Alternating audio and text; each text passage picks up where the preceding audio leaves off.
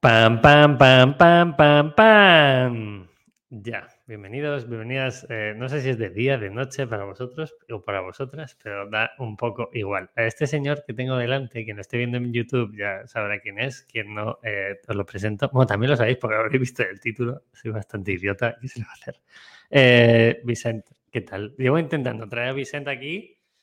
¿Cuántos años nos conocemos, Vicente? Eh, O sea, no lo sé, pero bastantes. O sea, sí, sí. yo creo que desde antes de que montamos, de que empezásemos Streamloots, y eso es 2018, o sea que yo creo que... O sea, yo creo que te conozco del e-commerce primero que tú. Claro, por eso, yo creo que cosas ahora- personalizadas. Sí, sí. Yo creo de cinco años por ahí, sí, sí. Ahí empezamos a. O sea, yo tenía More vacío, tú empezabas a vender cosas personalizadas y ahí empezamos a hablar. Sí, sí, yo Pues ya creo son que años, ¿eh? También hemos entrenado juntos, nos hemos ido de almuerzo en Valencia cuando yo estuve en Lanzadera. Un abrazo a la gente de Lanzadera. Que luego dicen que no es de cariño, pues un abrazo, gente de Lanzadera. Y cuando estuve en Valencia, eh, Vicent me, me adoptó como hijo predilecto para entrenar los sábados y los domingos por la Calderona, ¿se llama? Sí. Sí, sí, sí, sí. Pues por ahí entrenamos. Eh, bueno, Vicente, yo ya me callo. ¿Quién eres, tío? Explícales a la audiencia qué, qué haces aquí. Además Bueno. de hablar de zapatillas, de hablar de YouTube y de cosas que hemos hablado fuera de micro sin grabar, pero ya podemos empezar. Además de todo eso, o sea, a, nivel, profesional, bueno, eh, en general, soy Vicente, tengo a 27 años y yo creo que desde hace 5 o 6 años, aprox, eh, desde que prácticamente conozco a Pepe, pues empecé a montar proyectos. Bueno, yo me dejé la universidad pasando a tercero de, de carrera porque ya quería, o sea, quería montar cosas. Eh, el objetivo era dejar- tener un año sabático de universitario para intentarlo. Eh, lo que pasa que luego nunca he vuelto a la, universidad. Entonces, eh, algo salió bien. eh, y entonces, bueno, dentro de todos estos proyectos que, como decíamos, he montado muchos, muchos, la mayoría no han funcionado. luego estuve con la tienda online, fui a coordinar una agencia de marketing en Alicante.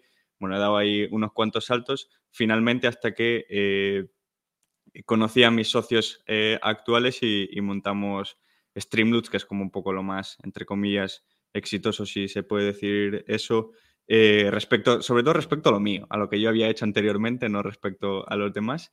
Eh, El y en éxito 2018... ajeno aquí no vale, ya sabes tú. El éxito qué? ajeno es muy relativo. Que el éxito ajeno es muy relativo. Claro, claro, o sea, por eso, por eso, que ponga su éxito, lo que sea. Lo- Ni siquiera a lo mejor, o sea, sí que me siento muy orgulloso y seguramente de lo que más orgulloso me siento, pero también de lo otro y de lo que no ha funcionado, pero a nivel, si eh, pongo yo mi definición de éxito, pues seguramente sí que sea lo, que, lo más exitoso.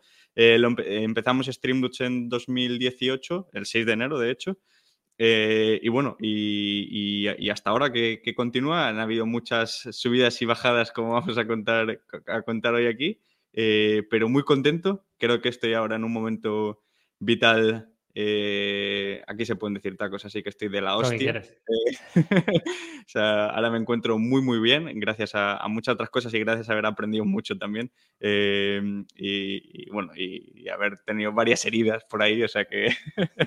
Que van cerrando, van cerrando. Ahora entramos, ahora entramos en detalle. Eh, ¿Para qué hemos traído a Vicente aquí? Pues eh, a mí personalmente, cuando yo empecé a montar negocios y me, me empecé a interesar un poquito más, eh, debido a los libros, eh, vídeos de YouTube, etcétera, que todos nos eh, valen como influencia o nos dan ese puntito aspiracional, siempre veía Silicon Valley como algo donde es mi futuro, donde quiero estar, no sé qué. Pues Vicent es de las primeras personas que yo conocí que se fue allí y yo claro, le escribí a WhatsApp diciendo, sé que no estás durmiendo, pero por favor hazte un puto videoblog y explícame qué hay allí, porque no sé si algún día lo voy a vivir. Y yo decía, tío, eh, dice, creo que vamos a grabar en la oficina para que veáis lo que hay dentro. Y digo, que no, que no, que la oficina bien, pero que me enseñes todo lo que hay alrededor. Entonces, vamos a hablar de la evolución de Streamlabs, en plan, desde cómo empieza la idea, cómo se desarrolla, cómo crece, cómo está invertido por, por fondos eh, estadounidenses que apuestan mucho por vosotros, cómo vais a Silicon Valley, cómo hay inversores que a nivel, bueno, Business Angel, un, un Business Angel tan fuerte, a lo mejor no sé si es Business Angel, pero bueno, eh, gente muy importante a nivel del sector que todos conocemos y que nos expliques un poco la evolución y también el punto que hay ahora, ¿no? Que hablábamos antes, que esto es podio enfermería, pues eh, en este caso no es enfermería, pero es, no ha sido podio. Entonces también es muy importante que expliquemos eso, porque estamos muy cansados de ver negocios que salen de puta madre, que todo el mundo se hace millonario, oye, también hay otro tipo de salidas y que pueden ser igual de buenas, ¿no? Y que al final el éxito y la comparación es hasta lo que cada uno se quiera comparar y disfrutar. Y me gusta mucho que has dicho que estás de puta madre, así que pues has empezado diciendo tacos tú y ya me he calentado yo. Menos mal que mi madre esto no lo escucha. Pero bueno, vamos a hacer un pequeño eh, resumen de qué es Streamlabs. Años, empieza en 2018, esa ya era resuelto. Equipo, que fuisteis si quieres en la época en la que ibais hasta arriba y, qué equipo tenéis ahora. Sí, o sea, vamos a hacer, bueno, prácticamente cinco años con ahora en enero, o sea, estamos prácticamente ahí en cinco años. Eh, yo creo que en el punto más álgido llegamos a ser unas 50 personas, eh, prácticamente todos, eh, sí, yo creo que aproximadamente 50. Igual son 48 o 52, pero vamos, más o menos. ahora somos unos poquitos menos, ahora somos 7, 8, dependiendo. Y sí, eso, eso a nivel, a nivel de equipo. De, tu cargo fue CMO. sí, o sea, yo fui uno de los cuatro fundadores que lo hicimos eh, y desde el principio me quedé con el área, con el área de, marketing y ahora mismo también, claro. Claro, a mí me mola mucho porque Vicente desde el inicio siempre has eh, compartido en, directo la frase Billing Public. Yo creo que cuando tú compartías cosas eso no existía ese término, ahora es todo el mundo utiliza ese término. Me hace mucha gracia, pero tú siempre has comentado temas de métricas y, tú y yo hemos hablado muchas veces ya por lo bajín, ¿no? Por WhatsApp, en plan, eh, tío, estoy friqueando con esto, me estoy viendo las carátulas de YouTube, es, muy divertido porque eh, está guay saber que hay gente que está tan gilipollas como yo. Entonces, eh, Vincent es uno de esos, pero además lo hace en Twitter y lo, comunica. para que la gente ponga en contexto, ¿qué países abarca Streamlabs? ¿Dónde estáis? O, bueno, a nivel, de ser una herramienta muy global, entiendo que no habrá fin. No, claro, o sea, me refiero, es que, o sea, ni, ni, ni, lo sé. Creo que la última vez que lo miramos estábamos en más de 30, 40 países, pero me refiero, no. Realmente con, con presencia que nosotros eh, pusiéramos y ponemos esfuerzos, eh, España eh, principalmente durante los primeros años, pero enseguida ya nos movimos a, a Estados Unidos claro, me refiero, digo Estados Unidos como área geográfica, pero es más al mercado inglés, anglosajón, mm. ¿no? Que, también pues lleva UK, eh, lleva Australia, lleva Canadá, lleva, lleva otro, eh, otro tipo de países. en nuestro caso, por ejemplo, incluso más en el streaming, muchas veces se habla más de idioma y no tanto de país, porque no hay, no hay ninguna restricción en ese sentido. Entonces nosotros siempre hablábamos de, de español e inglés. Vale, perfecto. Em, bueno, no sé si, o sea, todo el mundo entiendo, lo hemos dicho que es Streamlabs, pero por si acaso, si tienes que hacer el pitch eh, típico, eh, ¿qué hace Streamlabs? ¿Cómo ayuda al creador o creadora? Hmm, Streamlabs es, eh, bueno, nació como una herramienta únicamente para, para ayudar a monetizar a streamers, que son estos creadores que hacen, que hacen directos. ahora mismo somos bastante más amplios porque tenemos varias herramientas a las que llevamos y lo puedo utilizar más tipos de, de, contenidos, pero principalmente te diría que el 90-95% siguen siendo, siguen siendo streamers. Y lo que nosotros somos es una plataforma eh, para, eh, para, ayudarles a, que hagan un, negocio rentable y sostenible. Y esto para nosotros era muy, muy importante desde el principio. Es decir, no solo que ganes dinero, es decir, que sea rentable, eh, sino que sea sostenible en el tiempo, ¿no? Y sostenible también ah, en la parte mental, sostenible también en, la parte emocional, en, muchas de estas cosas, ¿no?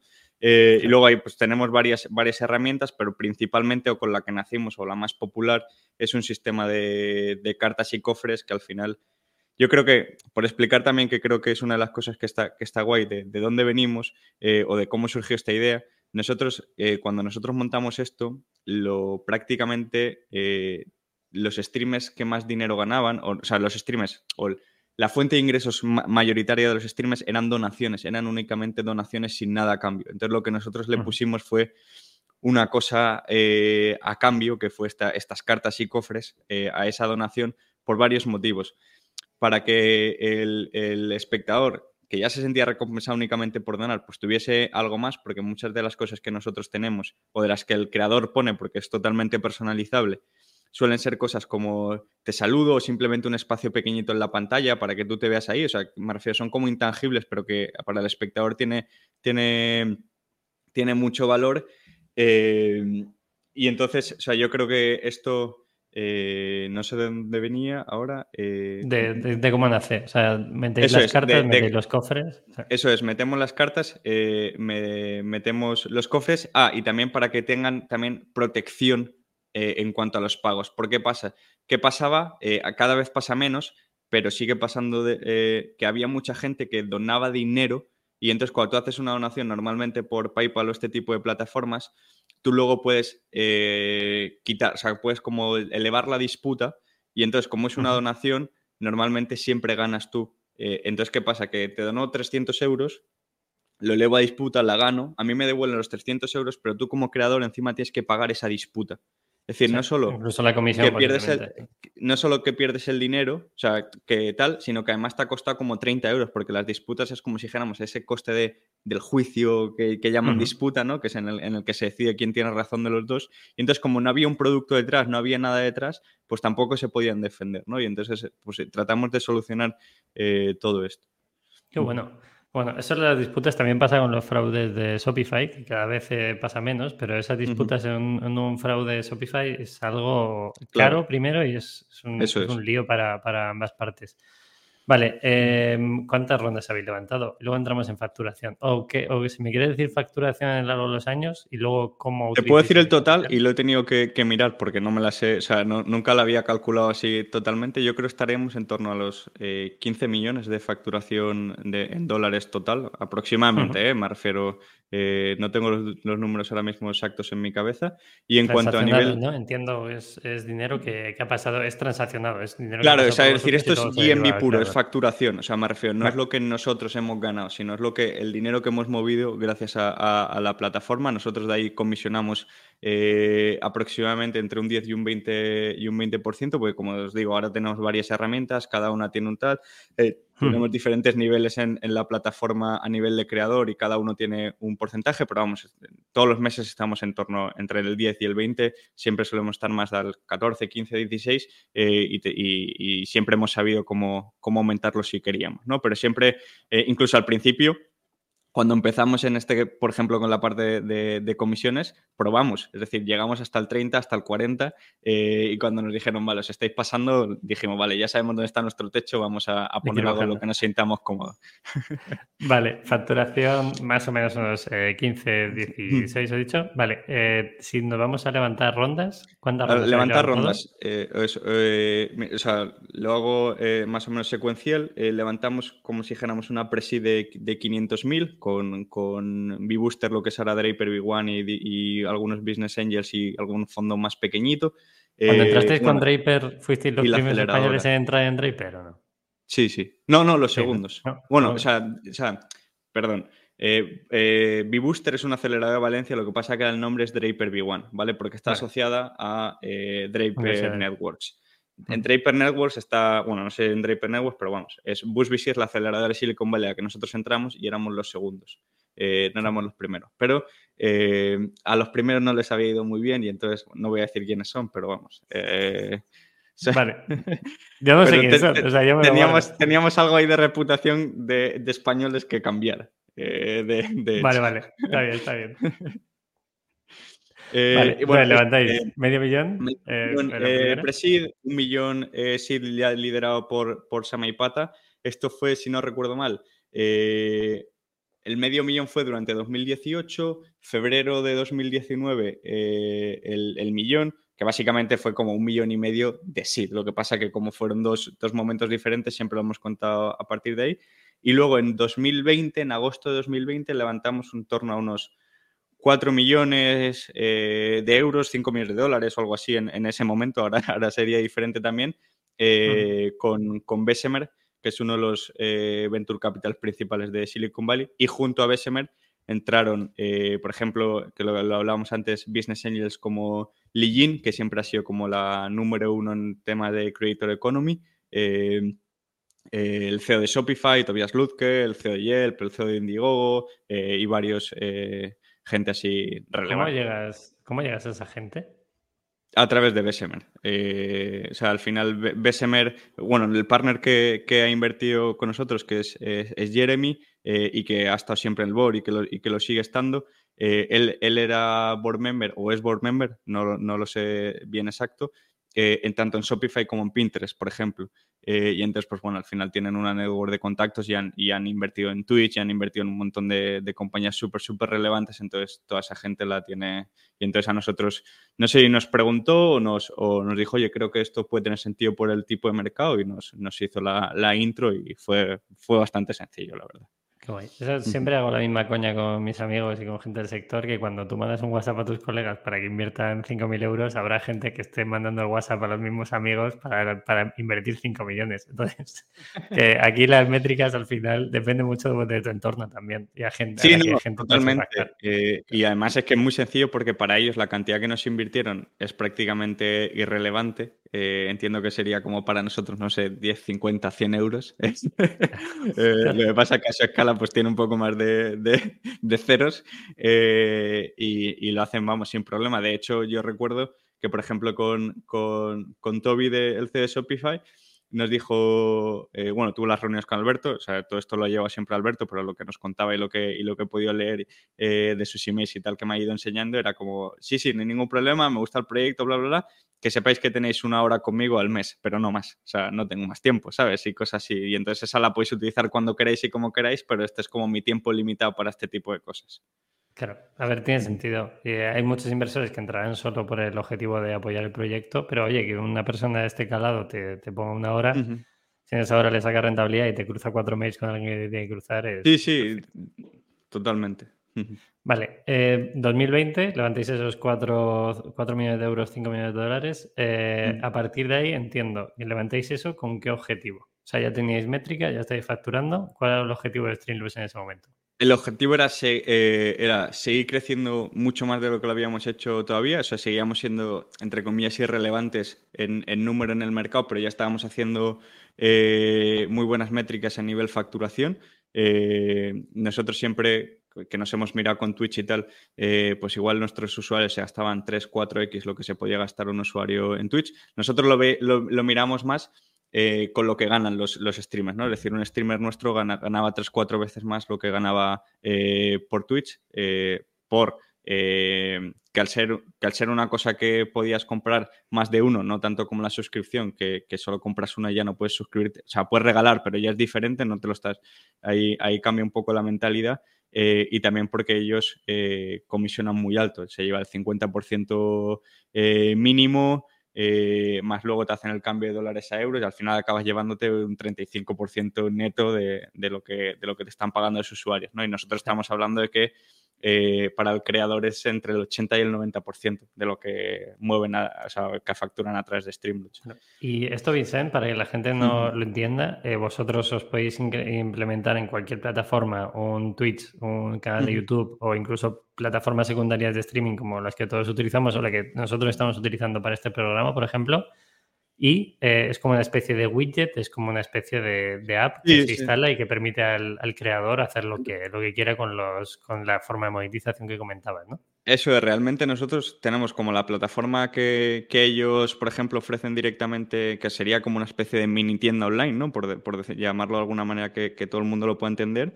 Y luego lo que en, nuestro producto tiene especial es que cuando tú compras o cuando tú canjeas algo, ¿no? en, este caso nuestro producto sale por pantalla. Por eso normalmente el, siempre lo hicimos enfocado al streaming, ¿no? Eh, y entonces lo que realmente sale es la captura de una URL que nosotros te damos. Es decir, en, en cualquier eh, software que, que, tú puedes meter, ver una, poner una URL eh, como si la quisieses grabar con el móvil. Eh, pues claro. lo tendrías también, ¿no? En este caso, los software más utilizados en el mundo del streaming, pues si son OBS y derivados, pues ahí es, es muy fácil hacerlo. Entonces, otra de las cosas buenas es que siempre va por debajo de la emisión, no tienes que hacer nada por, por, por encima de Twitch, YouTube, Facebook o, o, todas las que, las que han, hay y han habido. Eh, y entonces eh, no dependes de ellos, que era un poco la, esa parte no la queríamos tampoco. Qué guay. Vale, vamos a la parte de crecimiento. Levantéis esos 4 o 5 millones. Entiendo que habrá parte de tecnología, habrá parte de equipo y habrá una parte de daros a conocer entre creadores. ¿no? Eh, ¿cómo, ¿cómo, empezáis a, a, captar ambas partes? O sea, ¿cómo captáis primero equipo? ¿Cómo captáis eh, creadores o esos, que esa gente que son vuestros clientes realmente, aunque luego mm. ellos utilicen eh, vuestra plataforma para atraer clientes, por así decirlo?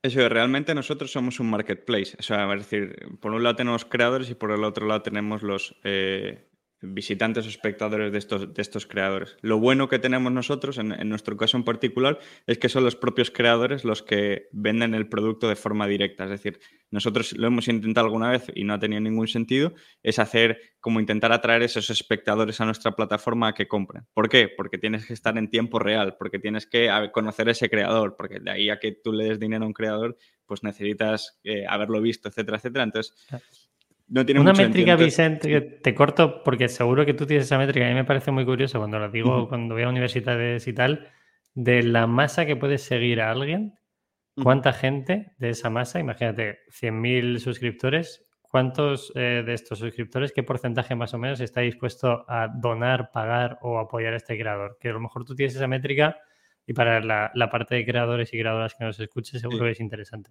Nosotros lo sacamos una vez eh, bueno, lo hemos sacado varias veces, ¿no? Pero la última que yo recuerde, de los seguidores, bueno, de los gente que visitaba la página en Streamlabs, es decir, ya aquí hay un filtro muy grande, es decir, eh, era el 4%. Vale. ¿Vale? Pero claro, es el 4% de la gente que ha llegado a Streamlabs, que hay mucha más gente que le está viendo pero que no llega a, a Streamlabs, entonces seguramente sea un 1% o menos. Claro, de la masa global. Sí, sí. Muy curioso porque hay mucha gente que, o sea, típica, a ti te habrán dicho, me quiero abrir un canal de YouTube o, hacerme un canal de Twitch. Tú sabes, o sea, es, un trabajazo. O sea, sin desmerecer a alguien que se dedique a este tipo de medios de comunicación, a mí me parece ridículo y siempre hago el mismo llamamiento. Si tú crees que eso es ridículo, ponte a hacerlo y verás cómo te das una grata sorpresa porque es muy complicado. Y aquí tienes a dos personas que lo intentan todos los días, ¿vale? O sea, no es algo... Yo subo un vídeo todas las semanas a YouTube desde hace Cinco años. Y, Vincent ha probado de todo. O sea, y seguiremos probando, y nadie se preocupe, pero es muy complicado. Vale, ¿captáis eh, tecnología? ¿Captáis eh, claro, es decir, nosotros eh, para crecer, o sea, queremos, nos focalizamos en el, en el creador y lo hemos hecho de, de, de muchas maneras. cosas que creo que pueden ser relevantes, ¿no? Es decir, hemos hecho desde campañas con los propios influencers, por así decirlo, es decir, al final eh, campañas de pago, es decir, pagamos a streamers para que usen nuestro producto, ¿vale? Esto tenía mucho sentido para nosotros eh, porque nuestro producto tiene una peculiaridad, que es la viralidad. Y es una viralidad muy diferente y la, voy a explicar aquí que todo el mundo lo va a entender. Cuando hasta ahora siempre se ha hablado de viralidad, siempre se ha hablado con el formato Dropbox o el formato Hotmail o eh, bla, bla, bla, que es, se produce viralidad cuando una persona invita a otra a usar una herramienta. ¿No? Es decir, eh, y te dan algo a cambio. Eh, normalmente, pues en Dropbox era pues, más espacio o más lo que sea, ¿no? En nuestro caso, no tenemos que forzarlo de esa manera, sino en nuestro caso, la viralidad ocurre mientras usan el propio producto. Es decir, cuanta más gente haya usando Streamlabs, más veces Streamlabs va a salir por la pantalla de los streamers, más posibilidades de que otros streamers vean eh, Streamlabs. ¿Vale? Esto yo lo he vivido. O sea, yo lo he vivido cuando hicisteis un stream, creo que lo hiciste tú, y dijiste, os voy a enseñar exactamente cómo funciona. Y, empecé, y yo compré, yo creo que compré algo y dije, hostia, cómo mola. Y además te escribílo en WhatsApp y digo, claro, esto tiene, tiene, todo sentido. Yo compré una carta, creo que la más barata o lo que, la, la que Sí, sí, sí. No sé si estabas haciendo una donación o algo así, no sé, yo compré algo. Y, y dije, esto creo que tiene una aplicación muy fuerte y además en el momento en el que estábamos, que era momento casi pandemia, o estábamos, nos iban a encerrar y digo, oye, yo creo mucho en streaming y luego veremos cómo eso entiendo que pegó bastante boom en momentos de pandemia, pero ahora entramos a eso, sí, sí. con los creadores. Pero ese efecto viral es, es, claro. Claro, ese efecto viral lo que nos, lo que nos daba era que eh, a los 6-7 meses ya teníamos el, prácticamente el mismo retorno eh, gracias a la viralidad que lo que nos había costado la campaña. ¿Por qué? Porque nosotros no contabilizábamos únicamente el revenue, y aquí ya hablo de revenue, o sea, ya hablo del dinero que nosotros nos quedábamos, no, no la facturación total, no solo contábamos las del la del creador a la que le estamos pagando, sino la del creador que estamos pagando y la de todos los creadores que ese creador ha traído. Gracias a esta viralidad. Y lo está haciendo indirectamente. Lo que pasa es que nosotros sabía, podíamos traquearlo, porque nosotros lo que hacíamos era cuando un, un usuario visita por primera vez una URL de un creador en Streamlabs, guardamos esa, mm, eh, bueno, esa, URL, esa, URL, es decir, no ha venido a la home, no ha venido a, streamlabs.com, sino ha ido a streamlabs.com barra Pepe Martín. Entonces, eh, ese, ese, usuario, que luego sabremos si es creador o no, siempre va a, estar asociado a que lo ha traído Pepe Martín. ¿Vale? O, la página de Pepe Martín, o el canal de YouTube, o el, o el, streaming, o lo que sea, ¿no? Entonces, eso lo podíamos traquear a todos los niveles. De hecho, llegábamos hasta seis niveles. Es decir, eh, Pepe Martín trae a Vicente, pero Vicente trae a, Pedro, Pedro trae no sé qué, pues seis niveles. y podíamos llegar hasta el final. Claro. Eh, vale, esto, esta era una opción, ¿vale? Eh, y esto lo hemos hecho y nos ha funcionado bien, bien, o sea, mejor, peor, y hemos ido intentando puliendo, puliendo esto. Lo que pasa es que esto es muy intensivo en capital, ¿vale? porque claro, o sea, son muy caros. Los, las campañas con influencers llevan, llevan eh, muchísimo tiempo de gestión, etcétera, etcétera. Pero bueno, esto ¿Qué, es lo máximo, ¿Qué es lo máximo que habéis pagado, Vicente? O sea, me puedes decir lo máximo y la media, para la gente que lo entienda. No, o sea, la media puede estar entre, no sé, imagino, eh, o sea, me lo voy a inventar un poco de cabeza, pero igual la media puede estar entre 1.000, 2.000, 3.000 dólares, eh, porque siempre lo hemos hecho con eh, normalmente americanos, lo que hablábamos del inglés, eh, pero también de, otros países de, que, que, streameaban en inglés. y no sé si lo, igual lo más han sido 15 o 20.000, o sea, tampoco nos hemos, o sea, nunca, siempre hemos tenido el SD, lo hacemos con alguien mega tocho, eh, nos dejamos, no sé, 200.000, 300.000, pero luego nunca hemos llegado, nunca, nunca tuvimos el valor suficiente para hacerlo. Bueno, valor o dinero, también eso... Bueno, en algún momento tuvimos ese dinero ah, y lo planteamos, pero nunca, nunca tuvimos el valor porque pensábamos que estaba mejor invertido de, otras maneras, sobre todo porque nuestro producto nunca funciona bien en creadores tier 1. Entonces, ¿para qué voy a, voy a para qué eh, voy a usar nuestro dinero en contratar un creador tier 1 si luego no lo va a poder seguir usando o el ejemplo que vamos a dar no es el correcto, etcétera, etcétera, ¿no? Porque nosotros ahí vamos a monetizar y esos creadores no tienen problemas de monetización, ¿vale? Tienen problemas, el, como si dijéramos las pymes, no, no, las, no las Big Four. Eh, entonces, esa es una parte. Luego, otra parte que teníamos es, eh, por ejemplo, creamos subproductos alrededor de Streamloots para conseguir adquisición. Es decir, aquí creamos, por ejemplo, eh, MyLast.video, que era simplemente una herramienta muy pequeña eh, que la hicimos, bueno, que se la compramos a Jacinto Fleta, pero que luego la rehicimos en un día, que era simplemente un enlace a YouTube, un acortador de YouTube, que siempre va a redirigirte al último vídeo. ¿Por qué? Porque lo que pasaba en, en, streaming muchas veces es que ellos tienen paneles abajo, incluso comandos en el chat o chatbots que te van recordando por sus redes sociales, entre otras cosas, y normalmente, al final, cuando tú subías un vídeo a YouTube siendo streamer, se te olvidaba los 70 sitios donde tenías que actualizar ese link. Pero en cambio con el nuestro, pues lo tenías siempre actualizado. Pues era como una mini herramienta que te ayuda un poquito a hacerte la vida más fácil. Y en cambio, si tú si tuvías muchos enlaces de mylast.video, pues al final no estábamos, estábamos dándole también hay un componente de viralidad. Es decir, si nuestro enlace estaba en la bio de Instagram, salía en los chats, salía tal, pues al final, si tú luego ibas a mylas.video, veías que era algo de Streamloots, que además si querías la URL personalizada tenías que registrarte en Streamloots. Bueno, pues como este hemos hecho, hemos hecho, hemos hecho varios y era otra pata de, como si dijéramos, de adquisición. Eh, otra pata de adquisición era que la gente usase más el producto, por lo que hablábamos antes de, la viralidad. Entonces hemos hecho campañas y hemos hecho esfuerzos en que la gente lo usase más. Por ejemplo, pues ahora en, Halloween, en Navidad, pues son temáticas que, favorecen mucho el tema del streaming y hacíamos pues cartas y, cosas y campañas especiales para que se usase más el producto, porque cuanto más se usa, más se ve y por lo tanto más podemos llegar a crecer. ¿no? Y luego hacíamos una cosa súper súper interesante, que esta ya va a ser un pelín más, más, más compleja, pero creo que se va a entender muy fácil. Eh, imaginámonos que nosotros estamos atacando todo el idioma inglés, ¿no? Es decir, vamos a ponerlo en, geografía eh, porque es más fácil eh, como dimensionarlo, ¿no? Imaginemos que nosotros estamos atacando todo Estados Unidos, pero realmente con los esfuerzos de recursos que tenemos, tanto de dinero como de tiempo como de personas, no podemos atacar a todo Estados Unidos. ¿Vale? Es decir, por ejemplo, si, hiciera, si montáramos una franquicia o montáramos un, marketplace allí o lo que sea como muy local, pues tiraríamos a hacerlo primero en, quizás en un barrio, luego en una ciudad, luego en una capital más grande, luego en otras ciudades de la misma eh, comunidad o región, ¿no? Pues, ¿cómo podíamos hacer eso nosotros en un mundo digital, ¿no?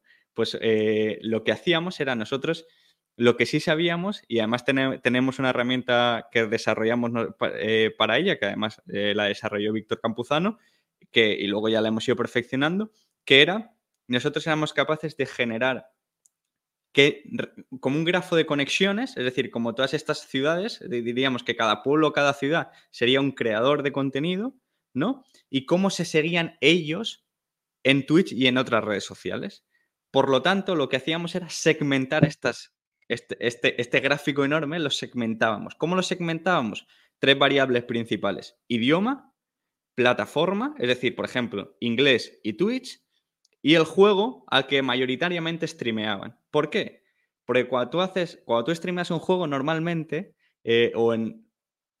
Voy a poner un ejemplo, o sea, vas a seguir a creadores que streamen ese mismo juego. Y vas a ver a creadores que hagan ese mismo juego. Por lo tanto, si yo cojo a cinco creadores en un mismo juego, voy a tener mucha más capacidad de viralización rápida que si cojo a cinco creadores random en todo este grafo en todo Estados Unidos.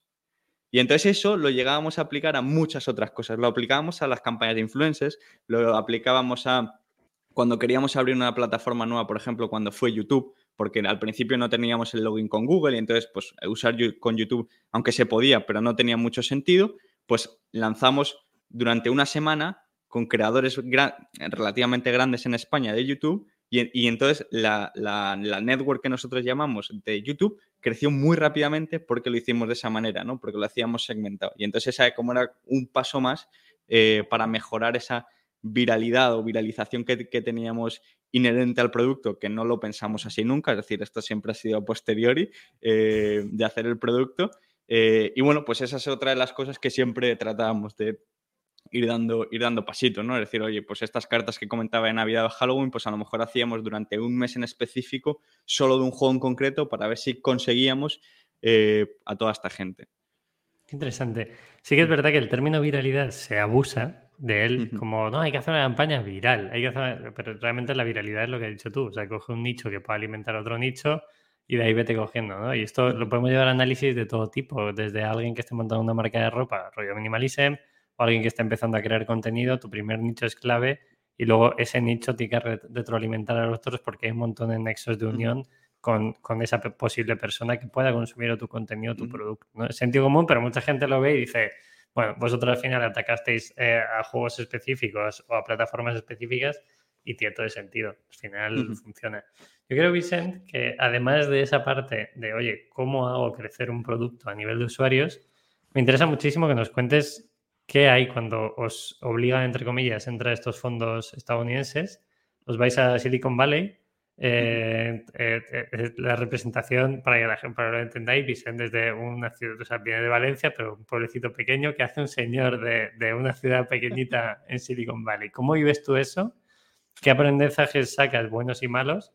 Sobre todo, ¿cuál es el proceso? ¿no? Habrá gente que nos esté escuchando que posiblemente en algún momento tenga que hacerlo. Ahora ya es un poco más global. Cuando vosotros tuvisteis la oportunidad, era algo que estaba al alcance de muy poca gente. ¿Qué pasó en ese momento? ¿Cómo lo vivisteis? Sí, o sea, pongo en, situación. Nosotros la primera vez que vamos, bueno, la primera vez que voy yo, la segunda vez que van, que van eh, mis socios a, Silicon Valley, la primera fue para ir a la fase final de Y Combinator. Hasta ese momento solo habían llegado tres startups españolas a la fase final dos de ellas habían pasado y nosotros no pasamos. Eh, y entonces ahí te, dan, eh, bueno, te pagan los billetes para estar una semana en, Silicon Valley para hacer la entrevista porque era una entrevista presencial. Ahora ya no es así por todo el tema de, del COVID y que luego ya lo han, lo han cambiado un poco. Eh, entonces, bueno, esa fue la primera semana que mientras ellos estaban en, Silicon Valley, yo estaba en el Web Summit también con, con el proyecto. La segunda vez fue, eh, bueno, en, esa misma semana ellos conocen a Adam Draper, que es la aceleradora Bush VC, que pertenece, bueno, Adam Draper es el hijo de Tim Draper y Tim Draper es uno de los eh, de las fortunas, mm, de las mayores fortunas de Estados Unidos a nivel, yo creo que individual o algo así. Eh, fue primer inversor en, Tesla, en Hotmail, tiene también un montón de, bitcoins y siempre. Yo creo que tiene también, sí, sí, está en todo. Sí, sí, bueno, bueno no, le falta, no le faltará el dinero. Eh, entonces, eh, bueno, ahí conocemos a Dan Draper, aplicamos a su aceleradora porque nos habían rechazado en, en Y Combinator y aprovechamos ese viaje que lo conocimos. No conocíamos esa aceleradora, pero nos dijo, oye, aplicar, bla, bla, bla. Aplicamos y nos cogieron. Y entonces, nosotros empezamos el, el 6 de enero de 2018, como decía antes, el 12 de febrero de 2018 ya íbamos a estar viviendo tres meses en Silicon Valley, ¿vale? Porque el proceso de aceleración era, te tienes que venir aquí durante tres meses.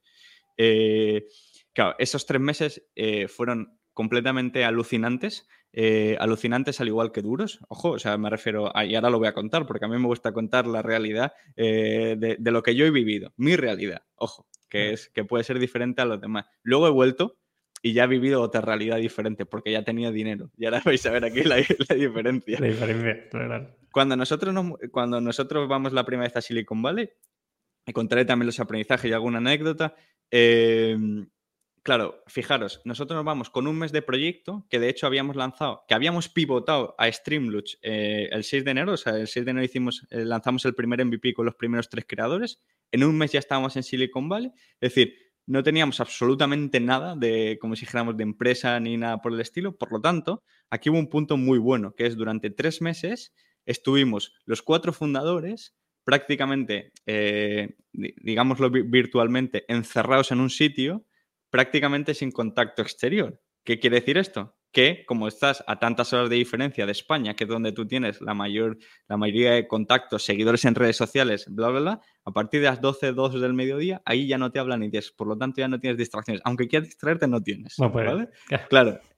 Eh, entonces, claro, esto fue, la, esto fue relativamente, esto fue la leche, aparte de la experiencia, porque claro, es como, imagínate, si te cogen a los 2, 3, 4 fundadores que sois justo al principio y os ponen en estas condiciones tan buenas para montar un proyecto eh, en el sentido de que no tenéis prácticamente distracciones, eh, no tenéis otra cosa que hacer porque no podéis hacer otra cosa.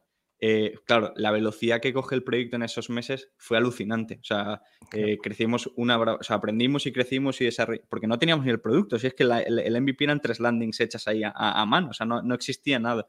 entonces, claro, eso fue, eso fue la hostia. Pero claro, la hostia es que yo no he trabajado más que esos cuatro meses, te lo digo, ¿verdad? O sea, no he trabajado nunca más. O sea, porque era como, es que no tengo otra cosa que hacer, solo tengo que trabajar.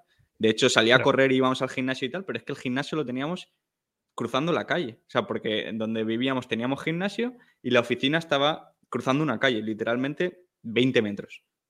Es decir, es que estaba todo planeado para que solo trabajases.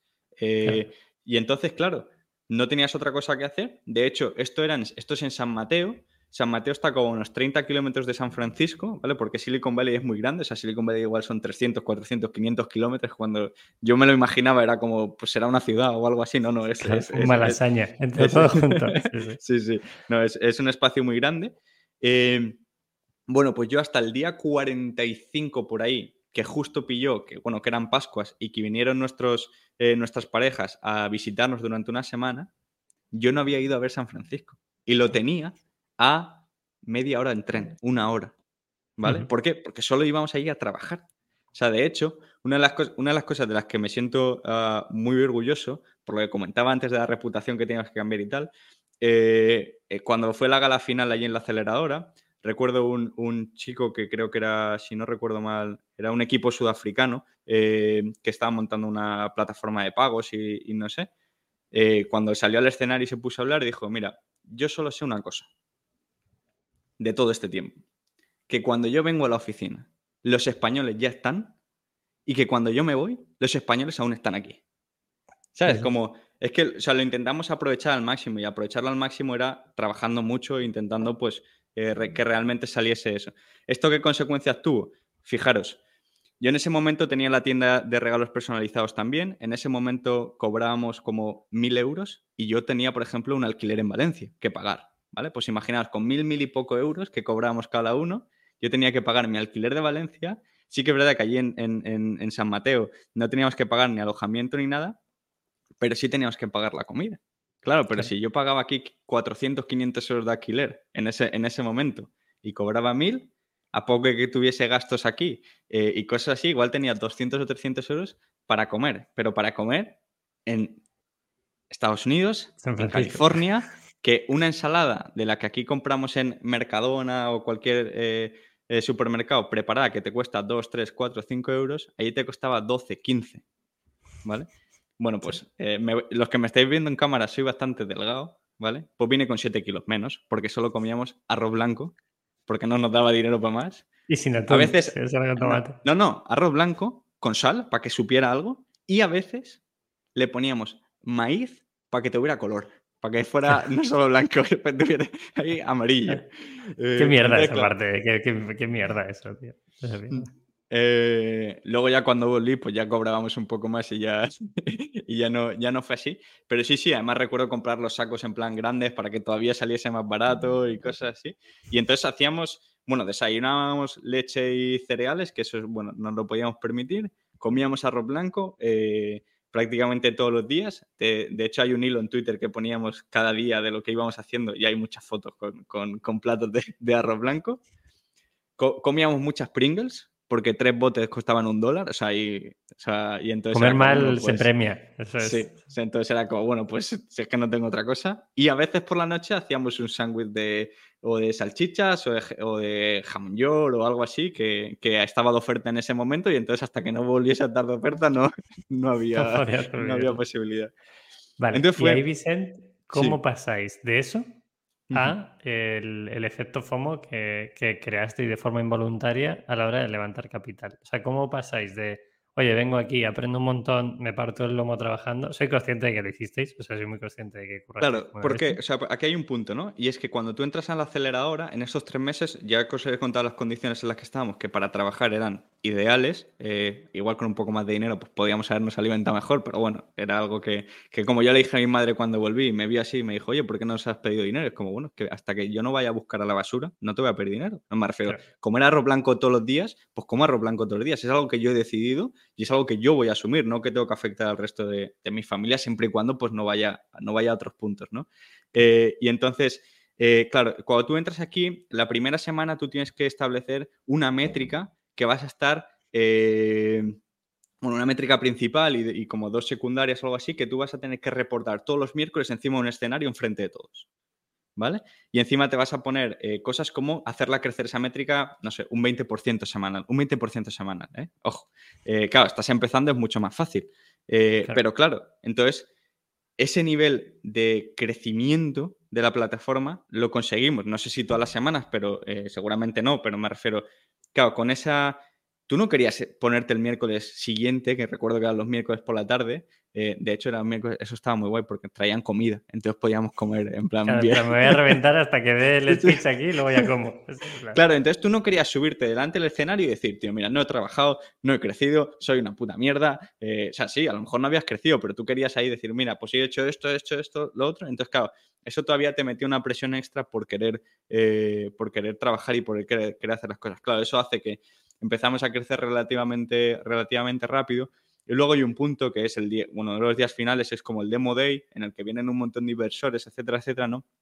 Entonces ahí, con las métricas que teníamos, con, bueno, con, una cosa que, hicimos que yo creo que fue también bastante relevante, tener en cuenta que nosotros aquí eh, competíamos con gente que había sido ex Stanford, ex eh, Harvard, ex trabajador de Google, y nosotros éramos eh, cuatro españolitos, tres de Murcia y uno de Valencia, intentando competir en todo eso, ¿no? Y claro, con 20 startups fueron como más de dos horas ahí de, pitch y no sé qué.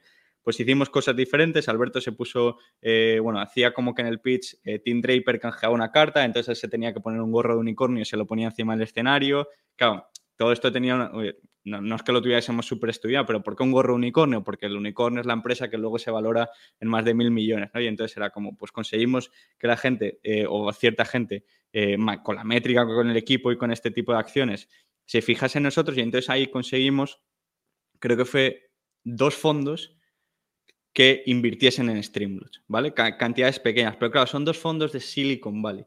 Cuando tú vienes a España y dices que dos fondos ya te han comprado la idea, ya te han comprado el momento, ya te han comprado todo y te han comprado incluso la valoración, tú eres capaz de aquí eh, que te paguen lo que ya te han pagado allí. ¿Vale? Totalmente. Eh, entonces, con eso se genera un FOMO eh, brutal. De hecho, yo recuerdo, recuerdo que literalmente fue, hoy mi empresa vale esto, mañana es el demo day, pasado mañana vale esto. Si y había un aumento de valoración únicamente porque pasaba el demo day y porque habíamos conseguido inversión de Silicon Valley, porque era como, eh, siempre ha sido como eh, lo que es admirado o lo que tal, tampoco había tanto acceso al capital como puede haber ahora en España eh, en, ese momento. Entonces, claro, pues todo esto genera un FOMO. aparte, la empresa estaba yendo bien, los números acompañaban, el equipo acompañaba, o sea, me refiero a acompañar muchas cosas, ¿no? Pero, pero esto cuando consigues algo de Silicon Valley, o al, al menos hasta, hasta ahora, pues siempre llamaba mucho la atención porque no mucha gente lo podía conseguir.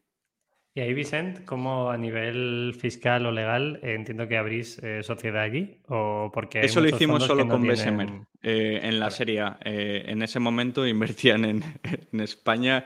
no recuerdo exactamente ahora de qué manera. Normalmente en, en, Estados Unidos se lleva, se lleva mucho lo de invertir con safes, que es al final es como una, un préstamo, lo que llamamos aquí un préstamo convertible, que es yo te doy el dinero ya con eh, que esto está vinculado a un documento que dice que esto se convertirá en acciones a ciertas cosas, ¿no? Eh, más o menos, ¿eh? no, no, soy, no soy de legal. Y entonces era muy, muy, fácil invertir en ese momento y como no eran cantidades relevantes tampoco te ponían muchas pegas. Cuando llegó Bessemer sí que dijo que la, que la compañía tenía que estar en Estados, en Estados, Unidos y ahí sí que tuvimos que hacer la redomesticación y cambiar eh, la SL a una corporation, eh, crear un establecimiento permanente en España que era con el que contratábamos, con el que pagamos nuestros impuestos y con el que pagamos absolutamente todo en España, pero las acciones, que era un poco lo que, lo que ellos querían, estaban en la corporation. ¿Cuánto metieron en esa ronda de 4 o 5 millones? Sí, creo que, fueron en torno a 3, 3 millones y medio o algo así. Vale, o sea, alguien que nos escuche, posiblemente si quiere un fondo estadounidense, que sepa que a partir de 2 millones, por la métrica que yo tengo de, otros entornos, a partir de millón y medio ya te van a decir que a lo mejor. Sí que han habido, que, yo sé de casos que han podido eh, no hacerlo, ¿vale? Pero claro, ahí tienes que ya tener un poder de negociación muy, muy grande para, no, para que no. Para, sí poder no hacerlo. Poder hacerlo. Sí, yo creo que también hay mucha gente que está utilizando vehículos en Europa. Entonces, ahí está el, nexo de unión. Ah, es que ya están mucho más abiertos también eh, a invertir fuera de Estados Unidos. Al principio era más, más complicado. Sí, de hecho ya está Northzone y plataformas de este estilo, que son muy grandes, que están ya, se han venido con vehículos eh, en Europa. Eh, pasamos de esa fase, llegáis a levantar dinero, eh, ¿volvéis a ir a Silicon Valley o, ya os venís a España? Yo, he ido varias veces, eh, la segunda vez fue con el programa Desafío San Francisco, que es un programa del ICEX del gobierno, que la verdad está muy bien, fueron dos semanas, fueron dos semanas allí con, con charlas, nos presentaron a un montón de, de fundadores eh, españoles que estaban allí o trabajadores que estaban allí y tuvimos varias, varias cosas.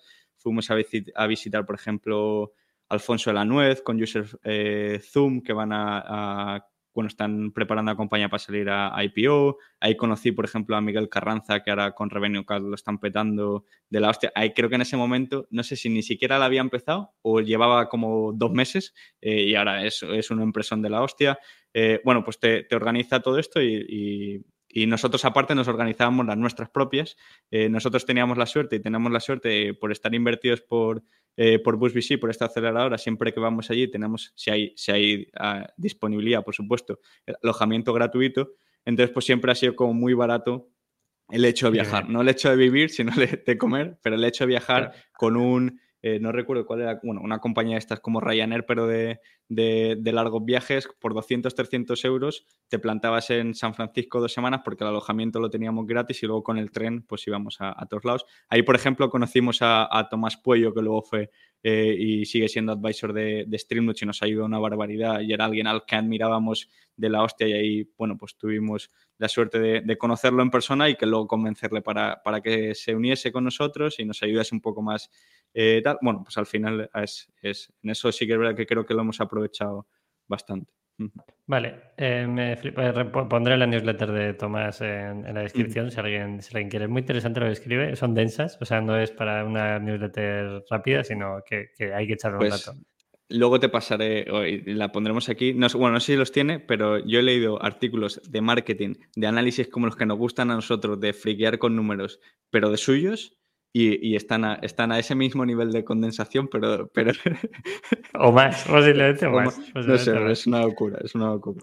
Vale, Vincent, nos ponemos en el escenario en el que ya estáis. Tenéis dinero en el banco, estáis fichando equipo, la tecnología funciona. Eh, el streaming empieza a reventar, sobre todo en época COVID. Eh, yo te veo un año después del COVID, o sea, durante ese COVID, y, quedamos para correr y me decías, a lo mejor tengo que irme a Estados Unidos. Vale, ¿cómo pasáis de ir subiendo, subiendo, subiendo, subiendo a un momento de estancamiento? Y sobre todo en ese momento de subida de streaming, ¿cómo actúa Streamlabs? O sea, ¿qué, qué, qué, pasa en ese momento? Entra COVID, todo el mundo streamea, hay más tráfico De hecho, gracias a eso es con lo que levantamos la ronda de Besemera en agosto de 2020. Es que crecimos un 40% durante dos meses, o sea, month over month, dos meses seguidos, que prácticamente fue, o más de un 100% en dos meses, o sea, fue una auténtica, una auténtica eh, locura en ese sentido. Eh, y claro, a partir de ahí tenías que seguir, no mantener ese, ese, ritmo de velocidad, pero sí seguir creciendo y ya habías puesto el límite el, límite muy alto, ¿no? Eh, entonces, sí, ahí lo aprovechamos, ¿vale? Hay una de las cosas, y, recuerdo los enfrentamientos con, Alberto y, Macarena y las conversaciones, o sea, enfrentamientos en el buen sentido de la palabra, ¿no? Simplemente porque teníamos posiciones eh, contrarias a no nos podemos aprovechar de esta situación. Es decir, no podemos marketear esta situación, porque no lo está, o sea, la mayoría de gente no lo está pasando bien, no es un buen momento, nos está, o sea, nuestro producto incluso está haciendo más fácil eh, la vida a mucha otra gente, pero no podemos subirnos al carro de una manera eh, en el que perdamos pues, nuestros valores, en el que pongamos, eh, antepongamos todo eso. Y entonces no, o sea, no actuamos diferente a como actuábamos en el día a día. Lo único, pues que como nosotros ya habíamos hecho un trabajo previo muy grande, por ejemplo, con el canal de YouTube, eh, con un montón de contenido, porque nosotros, nuestra misión era ayudarte en toda tu vida de, de streamer. Entonces, Claro, ¿qué pasa? Que en ese momento mucha gente queriendo hacer streaming o mucha gente invirtiendo más tiempo para mejorar su streaming porque tiene más tiempo para tal. Pues todo eso lo respondía Streamloots. Y entonces, claro, pues nos conocieron mucho más y entonces eso, a que había más eh, gente, que gente más, gente consumiendo, más gente sin gastarse el dinero en otras cosas si se lo podía permitir. Bueno, pues todo eso hace un cóctel perfecto para nosotros eh, que, nos hace, que nos hace crecer mucho. ¿Y cómo, qué pasa? O sea, llegamos a ese momento en el que estáis en, la cúspide. Mm. Eh, recuerdo esa conversación en el coche que me viniste a recoger, fuimos a entrenar y me dijiste, tío, pues no sé si me voy a tener que ir a Estados Unidos el mes que viene o no, no sé qué va a pasar. Y yo ya te dije que me avisaras cuando te fueras a Estados Unidos, que me cogía un billete contigo para verlo. Pero, eh, ¿cómo evoluciona ese punto tan álgido a el momento en el que estáis ahora, en el que habéis bajado un poco? O sea, lo, uno, ¿vale? O sea, ese momento fue, fue 2020, ¿vale? Eh, y entonces, nada, continuamos creciendo, entra la inversión de BSM, por lo tanto tenemos unos 24 meses para poder volver a crecer. Sí que es verdad que hay meses más, o sea, cual normalmente levantas una inversión, eh, en nuestro caso, que era un marketplace y que todos los meses tienes que levantar la facturación de cero, etcétera, etcétera, que no es una suscripción, que tienes más o menos controlado la adquisición y el char, y aunque te baja un poquito de, cada, pues me refiero, pues todos los meses vas creciendo eh, si el producto es suficientemente bueno en nuestro caso no. Y entonces sí que hubo varios meses ahí de estancamiento, sobre todo cuando hacíamos crecer el equipo, cuando salíamos un poco de, del día a día porque necesitábamos reforzar ciertas partes o, en tecnología pues abríamos a crear el producto de suscripciones, el producto de, las subastas que tenemos, el producto de, del Marathon Timer o lo que sea. Eh, y sobre todo también pues a fichar a equipo mucho más relevante, ¿no? Es decir, pues fichamos a... Eh, a Samantha como Head of Community, que había estado trabajando eh, ocho años como Head of Community, a, Iggy como Head of Data, a Ramón como VP de producto, pues ya entras a fichar a, gente eh, más top en ese sentido, sobre todo a nivel de responsabilidad. Eh, y entonces, claro, pues pierdes un poco el, foco, ¿no? En, porque no tienes más tiempo. O sea, si es que el tiempo es el mismo para todos, ¿no? Entonces ahí, bueno, tenemos un pequeño estancamiento, pero luego lo conseguimos remontar. Entonces nosotros sabíamos que a partir de 2022, eh, los, eh, a partir de marzo de 2022 se nos acababa la caja, teníamos caja hasta julio aproximadamente, ¿vale? Pues íbamos a tener que tener eh, ciertas cosas, ¿no? Y cuando nosotros vamos a hablar al board, decimos, oye, ¿qué métricas necesitamos para poder levantar la siguiente, la siguiente ronda? Porque queremos seguir en este camino de full crecimiento, todavía somos muy pequeños con lo que es el mercado, creemos que lo podemos hacer mejor y luego a partir de ahí ya pensaremos en rentabilidad, ¿no?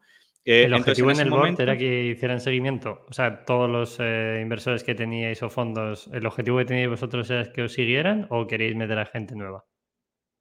Eh, siempre hemos intentado tener gente nueva. ¿Por qué? Porque te aporta otras cosas y porque así nadie tiene una, una posición suficientemente relevante como para que nosotros pudiésemos perder el control. ¿vale?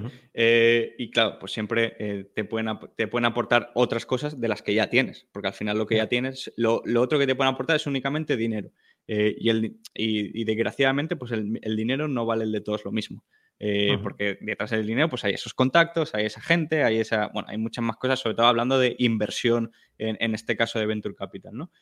Eh, entonces ahí llegamos, eh, tenemos un board y decidimos, oye, ¿qué métricas son las que, sobre todo porque nosotros no tenemos experiencia, vosotros sí, ¿qué nos van a mirar en la siguiente etapa? ¿no?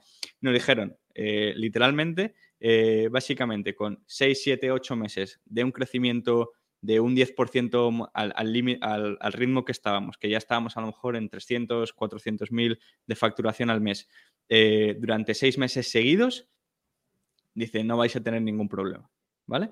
Eso nosotros empezamos en septiembre de 2021. Con esos, queríamos llegar a marzo con esos seis meses, seis, siete meses de 10%, bla, bla, bla. Pues bueno, llegamos a marzo, habíamos conseguido un 12%, eh, marzo-abril, un 12% month over month de todos estos meses. Eso significa que de septiembre a abril habíamos duplicado la facturación mensual, eh, pasamos de unos 300 y algo a casi 700. Eh, y entonces era, vale, pues ahora es momento de levantar pasta, ¿no? Es decir, eso estamos hablando hace pues 6, 7, 8 meses. Empezamos a hablar con fondos, que eh, nos vamos a, Estados Unidos otra vez porque queríamos eh, un fondo de allí, sabíamos cuáles queríamos, hacemos el típico listado y, claro, eso coincide con, la guerra, con la caída de las tecnológicas, con, un montón de cosas ¿no? que, se juntan. Eh, y entonces, cuando estamos allí, pues también está el memo este de Sequoia de nos vamos todos al carajo, hay que parar de invertir. No, no, no literalmente, ¿eh? estoy eh, frivolizando un poco. Que de hecho nos afecta a nosotros, o sea, no, no hay ningún problema. Entonces, ¿Qué pasa? Que empezamos a recibir que no, que no, que no, que no, que no ahora. O sea, no que la empresa no fuera ahora, que no ahora, ¿no? Eh, que ya veremos después de verano, que ya veremos después de no sé cuánto, que ya veremos tal. Y que entonces, claro, y seguimos hablando a más fondos, abrimos el espectro de, lo que queremos y más y más. En Europa, España, o sea, ya, ya no le tal. Y entonces eh, resulta que Claro, nosotros sabíamos que teníamos caja hasta julio, entonces a en principio de junio, o sea, final de mayo más o menos, teníamos que tomar una decisión. ¿Por qué? Porque nos había llegado en el momento en el que nosotros no teníamos suficiente caja como para eh, quizás haber hecho una reducción de plantilla menor y haber aguantado como tener caja para 12 meses o así, eh, o más, para poder capear este temporal que estaba, que estaba ocurriendo nadie eh, lideraba la inversión. Nosotros queríamos levantar al principio 10 millones, bajamos a 8, bajamos a, 5, bajamos a 4, bajamos a 2. Eh, nadie quería liderar esa, esa ronda, incluso la valoración. Eh, y te lo comentaba antes, incluso con, inversores que antes nos habían puesto term sheets, manteniendo mismas condiciones, siendo la empresa mejor, incluso misma valoración que en su momento, etcétera, etcétera, nos decían que ahora no. y entonces, claro, pues los números tomaron la decisión, que básicamente es nos tenemos que hacer una, reducción de equipo eh, prácticamente al, completo o al completo primero y luego ya eh, rescatamos eh, o volvimos a, ir creciendo. Y entonces es, es, la situación ahora. Por un error, no un error, sino al final por un fallo de timing, pues nosotros no conseguimos levantar dinero durante, durante ese tiempo. En el mejor momento como compañía, tanto a nivel numérica, tanto a nivel de equipo, tanto a nivel de procesos, tanto a nivel de velocidad, de conocimiento, absolutamente todo, pues hay cosas que no puedes controlar y no, y no lo conseguimos. Eso hace que pues tengamos, los números tengan que tomar la decisión de tener que hacer esta reducción de, esta reducción de equipo, la hacemos eh, y entonces pasamos a un, la hacemos para dos cosas. Eh, porque nos importan las, las, personas y queríamos que todo el mundo, o sea, no queríamos ir a un concurso de acreedores, es decir, no queríamos ir a una bancarrota y que entonces todo el mundo, tanto streamers como eh, los empleados, tuviesen que verlas venir y a, ver qué, y a ver qué pasa, sino antepusimos todo esto, es decir, antepusimos a no queremos ir a bancarrota porque si no el dinero que tenemos ahora de los streamers pasa a ser determinado por eh, creo que es un acreedor concursal o un juez concursal o algo así, y él decidirá hacia dónde va ese dinero, si va a, los empleados, si va a los streamers, y eso nos parecía que no era, eh, que no era, que no era viable para nosotros. Queríamos quedar bien con todo el mundo, con todos los empleados, porque se habían dejado la vida absolutamente igual que nosotros en ayudarnos y en, en trabajar todo lo bien que supieron y todo lo máximo que supieron y que pudieron en hacer esto crecer. Eh, y porque si llegamos a ese punto, los 3, 4, 5 mil, 6 mil streamers que utilizan nuestro producto todos los meses para vivir de esto, Dejan usarlo. Dejaban, dejábamos de tenerlo, ¿no? Y entonces eh, tomamos la mejor decisión para que Streamlabs sobreviviera, para que Streamlabs pudiese ahora mantenerse en una gestión de, modelo rentable, es decir, con mucho menos equipo. Vimos hasta dónde caía la facturación, volvimos a estar en unos 300.000, es decir, volvió a caer hasta eh, un 50% de lo que habíamos conseguido, prácticamente como a septiembre anterior. Eh, y entonces ahora pues somos un equipo mucho, mucho más reducido, en un modelo completamente completamente rentable, es decir, la gestión de ahora es completamente rentable. Hemos tenido que cambiar un poco el, cómo lo hacemos y qué cosas hacemos y qué cosas podemos permitirnos y qué no.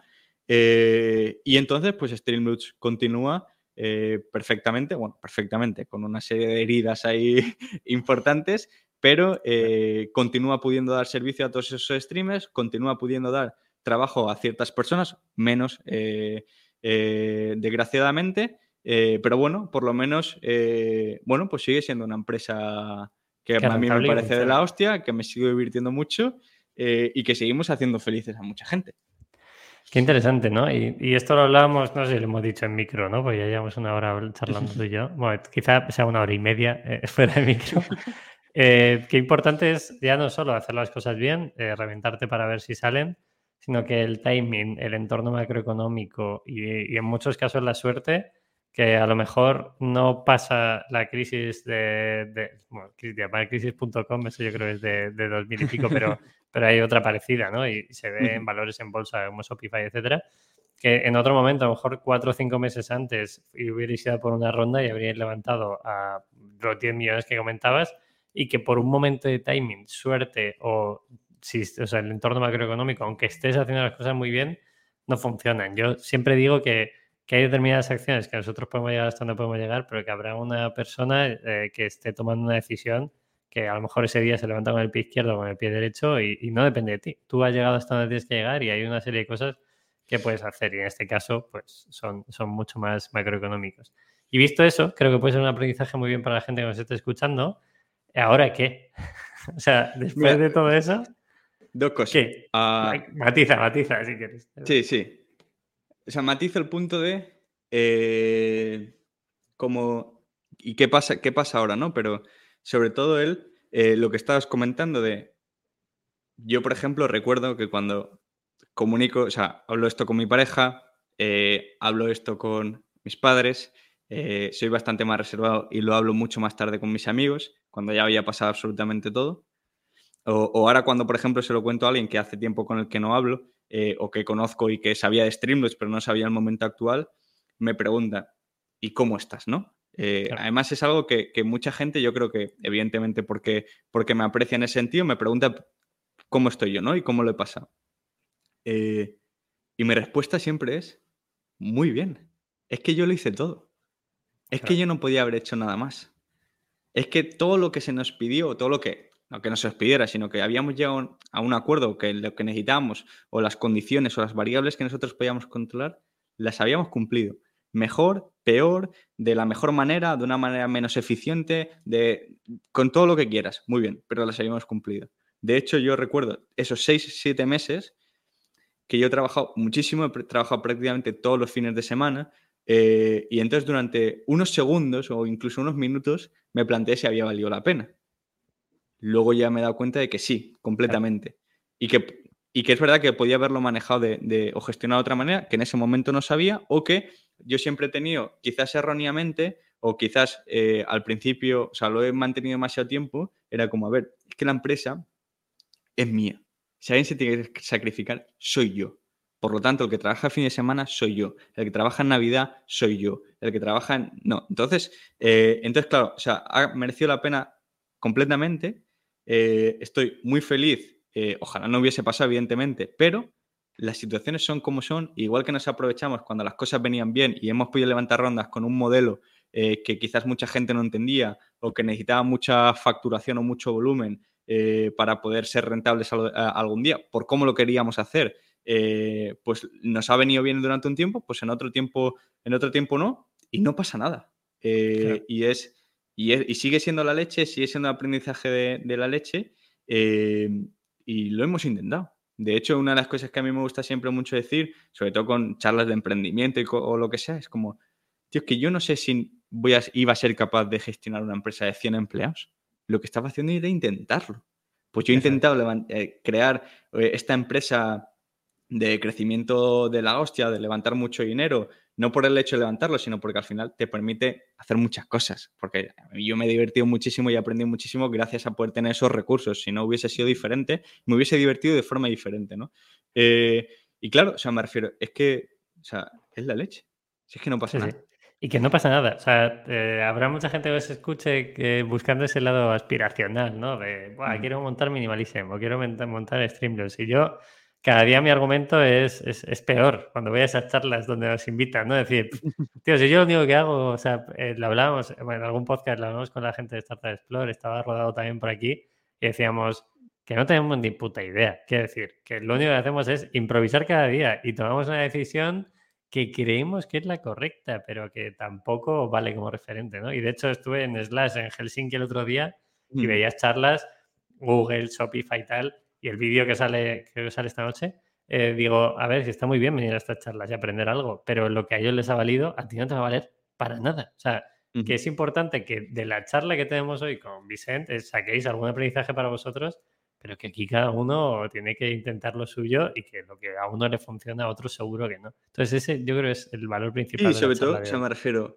en ningún momento, y esto es así, o sea, decir, ah, yo porque soy bastante reservado e introvertido, sobre todo cuando eh, eh, hablo con esto con gente que no, que no me conoce o gente de fuera, eh, o que estoy de cara a cara, ¿no? Porque en redes sociales yo puedo contar lo que me dé la gana, pero luego ya en persona me cuesta, me cuesta mucho más. tío, siento cero vergüenza de que no haya pasado lo que me hubiese gustado pasar. Claro. No es ningún fracaso, al revés. O sea, me refiero, o sea, por eso, por eso quiero, eh, me encanta venir a estos sitios, pero voy a contar la realidad, voy a contar, igual que cuando comí arroz blanco, comí arroz blanco, cuando he tenido dinero a nivel de compañía, pues me lo he pasado muy bien y hemos podido hacer muchas cosas que sin eso no lo podríamos haber hecho y me ha, me ha permitido un aprendizaje bárbaro. Eh, y ahora que ha pasado esto, pues perfecto. O sea, si, si no pasa nada. O sea, si eso es una cosa Seguimos. Hay que seguir, ese es el punto. ¿Y ahora con qué quieres seguir? O sea, igual que te preguntaban cómo estás, si yo te pregunto qué quieres hacer, ¿qué es el punto? Porque entiendo que Streamlabs, eh, o sea, os demandar algo de tiempo, pero seguís teniendo tiempo para hacer más cosas ahora. No será el único eh, foco. Claro, o sea, bueno, nos demandan menos tiempo, y, no tengo tanta energía porque después de todo esto, y me refiero mentalmente, evidentemente esto, esto ha sido muy duro. Eh, entonces, bueno, necesito un tiempo de, de, de, estar un poco más en, en, la sombra, ¿no? Lo que es la gestión del día a día en Streamwood. Sigo estando ahí todas las semanas, sigo teniendo mis reuniones semanales con, con la gente y sigo, seguimos liderando, ¿no? Pero, pero no estamos tan, tan en el día a día. Tampoco, por ejemplo, estamos, estamos cobrando porque no nos lo podemos permitir eh, de Streamwood directamente. Eh, y es que eh, emocionalmente y, de energía ahora mismo no estoy. No, no, no, quiere decir que en enero no lo vaya a estar, ¿no? Pero ahora mismo no, no, no, soy capaz. Eh, o no tengo las fuerzas. Entonces ahora tengo fuerzas pues para otras cosas, para hacer más deporte, volver a correr, a correr por montaña y, volver a, a, disfrutar un poco, tener un poco más de tiempo para mí y tener un poco más de tiempo para mi pareja y amigos, es decir, que son todo lo que grandes, gran cosa que de las que de las que he sacrificado durante estos cuatro años, se lo decía antes a él, no lo digo orgulloso, eh, disclaimer, no está bien esto, pero eh, así ha sido, o sea, no he podido hacerlo mejor, no he sabido hacerlo mejor y desde bachiller, desde que yo hice el viaje con mis mejores amigos en bachiller, no he vuelto a hacer ni un viaje con mis amigos y el primero lo voy a hacer ahora en dos semanas y lo voy a poder hacer, no me voy a llevar portátil, voy a, disfrutarlo eh, al máximo. Los otros, no, los, cuando se han hecho, pues no he podido por diferentes circunstancias, o porque no tenía dinero, o porque tenía que trabajar, o porque estaba en un evento, o porque estaba en otro lado y no he sabido gestionarlo bien. Eh, y entonces, bueno, pues ahora disfrutando eso. Y a nivel más profesional, pues intentando eh, ayudar a, otras compañías en, lo que puedo, con Metricool más directamente. y también pues intentar contar todo lo que he aprendido y todas estas vivencias que creo que ahora me puedo permitir dedicarle tiempo y dedicar y contar qué ha pasado, eh, qué he aprendido, qué errores he, qué errores he, tenido y volver a, comunicar una cosa que, a mí me gusta mucho, que es cómo otros lo han hecho, porque cuando hablas con otra gente te das cuenta de que a todo el mundo le suele pasar lo mismo, o todo el mundo eh, que estamos en estos fregados, ¿no? Nos pasan las mismas cosas, son muy similares. Eh, y entonces creo que ahí puedo aportar ciertas cosas de, oye, cómo lo he vivido yo, qué he aprendido, mis, mis errores o mis aprendizajes por si te sirven de algo. Y creo que si puedo inspirar a alguien o ayudar aunque sea un poquito, eh, o, que simplemente conozca lo que, lo que hemos hecho y todo lo que hemos pasado, pues vamos, eh, encantado. Eh, voy a intentar a ver si vuelvo al canal de YouTube. Y una cosa que, por ejemplo, que, que, dijo Juanpa y que se me quedó aquí grabado, que Juanpa es el CD Metricum, ¿no? Dice que cuando me ha visto trabajar y me lleva viendo trabajar desde, desde 2018, tenemos una relación buenísima, es que me divierto me divierto trabajando y si ahora me divierte eh, sacar ese canal de YouTube, comunicar más, pues eso lo voy a hacer. O sea, y entonces, igual que estaba haciendo experimentos con YouTube Shorts y todas estas cosas que he ido contando en Twitter, pues eh, eso me sigue divirtiendo y lo sigo haciendo y me divierten otras cosas. Eh, y eso, eso es, es, un poco lo que, lo que va a ser ahora mi, mi día. Qué guay. y lo que es. Yo creo que ese es el punto, que es la parte de divertirse. Que ayer, mm. esto está grabado en lunes, ayer era domingo y era, yo venía a entrenar y tenemos una paja mental muy gorda con el tema de YouTube y por qué vemos YouTube. Y yo mandándole capturas de mi Notion a Vicente. En plan, mira, tío, esto es a lo que me refiero. A ver cómo te lo explico. Entonces, a mí me parece divertidísimo que me dice. Y yo tomando notas en mi Obsidian. Claro, claro, es como, pero ¿cómo tomas un domingo a esto? ¿no? Y digo, no, eres consciente de que me encanta, que ya, ya, ya le sacaré rendimiento a esto de alguna forma, ya sea mi canal de YouTube, o sea, de otra forma. Pero creo que otro aprendizaje que podéis sacar, si ha llegado hasta aquí en el podcast, es que os divirtáis con lo que sea. Si es un canal de YouTube, un canal de YouTube. Si es una empresa que tiene una valoración de 10, 12 millones con lo que sea, o echando una, una mano a otras startups, que también puedes, o sea, tu experiencia mm. tiene mucho valor en ese sentido. De hecho, yo me da cuenta ahora, eh, bueno, me di cuenta cuando pasaron dos semanas de ya haber tomado la decisión, de que ya hubiese, hubiese pasado todo el temporal y que no hubiese pasado nada, ¿no? Eh, me di cuenta de que mi cabeza volvía a fluir yo, creo que lleva, lleva meses en los que ya llegaba verano, es decir, al final yo había hecho una, no un sprint, porque tampoco ha sido un sprint, porque ha sido mucho tiempo, pero dijéramos una media maratón, ¿no? Si la vida fuera una maratón, ya había hecho al menos 10 kilómetros a saco eh, durante ese tiempo, porque sabía que, bueno, llegaba, si conseguíamos la ronda, pues luego me iba a poder tomar en verano ciertas vacaciones y podía, y podía descansar. No ha sido así, eh, pero podía descansar de, de, también. Y me da cuenta de que, por ejemplo, con el proyecto de mi pareja que está, que está montando, ¿no? Que, es que no podía ayudarle, es que no me salían las cosas. Y en cambio, después de dos semanas de no hacer nada, literalmente no hacer nada, o sea, irme a correr, pero no hacer nada a nivel de trabajo, leer porque me apetecía, pero, o sea, muy tranquilamente. De hecho, yo he sido bastante eh, eh, yo siempre he sido muy, intentado ser muy efectivo y eficiente con el tiempo. las, los vídeos de YouTube los, he consumido todos a por dos, los podcasts los he consumido todos a por dos, eh, porque era capaz de asimilarlo, eh, o eso creía. me creía que no tenía tiempo o no tenía tiempo de verdad en, algunas, en algunas situaciones y de eso hacía que podía consumir más cosas ¿no? en, en el mismo tiempo pues he vuelto justo a todo lo contrario, a disfrutar, a pasear y esto me ha dado cuenta de que yo no podía ayudar a mi pareja simplemente con un proyecto, o sea, que estábamos hablando de marketing, ¿eh? no estamos hablando de, nada lejos de lo que yo me dedicaba profesionalmente a una cosa muy inicial, porque mi cabeza no fluía nada y a las dos semanas empecé, sí, ¿por qué no hacemos esto? ¿Y por qué no hacemos lo otro? ¿Y por qué no hacemos esto? Lleva como un año casi con el proyecto y a mí todo eso no me había salido uno, porque no había tenido tiempo de pararme a pensar y porque en mi cabeza no podían entrar más cosas. Claro. Muy importante buscar esos equilibrios. Yo lucho todos los días. Pues yo, sinceramente, no lo llevo mal. O sea, es, eh, eh, creo que, lo llevo bastante bien. Aún así, hay sprints. Noviembre y diciembre es un sprint absoluto. Sí, sí. Pero yo siempre, o sea, porque además, o sea, creo que como fan absoluto tuyo, eh, hay algo que yo lo tengo marcado aquí mucho y es ese triángulo de equilibrio entre eh, deporte, familia y trabajo, eh, que nunca es equilátero y que cada vez estira una pata. Yo sabía que esto era, esto era un sprint y que tenía, y que tenía un punto final. Eh, de hecho, los últimos sprints que he tenido que dar siempre me los he tomado así, siempre ha habido una especie de descanso después. no he necesitado, sí que es verdad que nunca he necesitado grandes descansos, simplemente descanso total, pero no por mucho tiempo. Es decir, en verano del año pasado recuerdo que estuve siete días, que para mí fueron la hostia, y no necesité más. Y tenía fuerza suficiente para aguantar los otros siete meses a saco porque sabía lo que venía.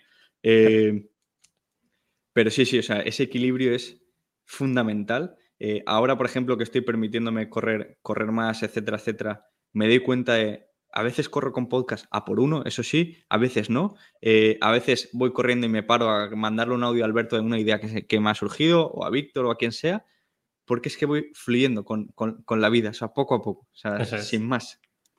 No suelo recomendar libros, Vicente, pero me voy a permitir recomendar un libro Aquí... hoy, que es el de, el de Flow, de, en castellano. El título es una auténtica basura es como eh, algo de la felicidad, pero en inglés, si lo leéis en inglés, eh, eh, lo podréis encontrar, lo, tendréis en la parte de abajo. Se llama Flow y va de esto, va de, oye, fluir por la vida, no como el agua, sino porque hay determinados momentos que son muy felices, porque hay otros momentos determinados en nuestra vida que nos crean ansiedad y cómo no lo podemos dejar de hacer determinadas cosas. Yo odio presentar impuestos, pero lo tengo que hacer para que haya partes importantes de Minimalism que me parezcan muy divertido, como es este podcast, por ejemplo. Eso es, eso es. Pues nada más, Vicente. ¿Algo más que añadir? ¿O estamos listos? La siguiente que nos veremos en Valencia corriendo. Ese será el siguiente punto. En Valencia, bueno, o en Madrid, que voy a ir yo en enero, que te lo he dicho antes. O sea, que nos vemos pronto seguro. En este podcast eh, le he dicho a Vicente que me comprometo a. Creo que tengo una cámara en Segovia. Cuando vaya en Segovia, yo te la traigo para que grabes. Pero ya me ha dicho que lo tienes cubierto. Así que para el canal de YouTube también lo dejaremos abajo para que la gente vea las fricadas. Y nada más, eh, solo pido una cosa, ni suscripción, ni nada, haz lo que queráis, pero si queréis que esto ha funcionado con alguien, como va de empatizar con la gente y aportar ese tipo de valor, compartirlo con esa persona que, que esté en un momento de algo de lo que hayáis visto en el podcast, ya sea levantando pasta, un momento malo, un momento bueno, compartirlo con alguien que creéis que puede hacer valor. Con eso me haréis muy feliz a mí y posiblemente a Vicente también. Y si no, moverlo por redes sociales, que, que para eso están las redes, para que sean sociales. Nada más, Vicente, mil gracias, tío. Nada, gracias a ti, es un placer. Un gusto. Nos vemos prontito. Un abrazo y gracias a todos y a todas.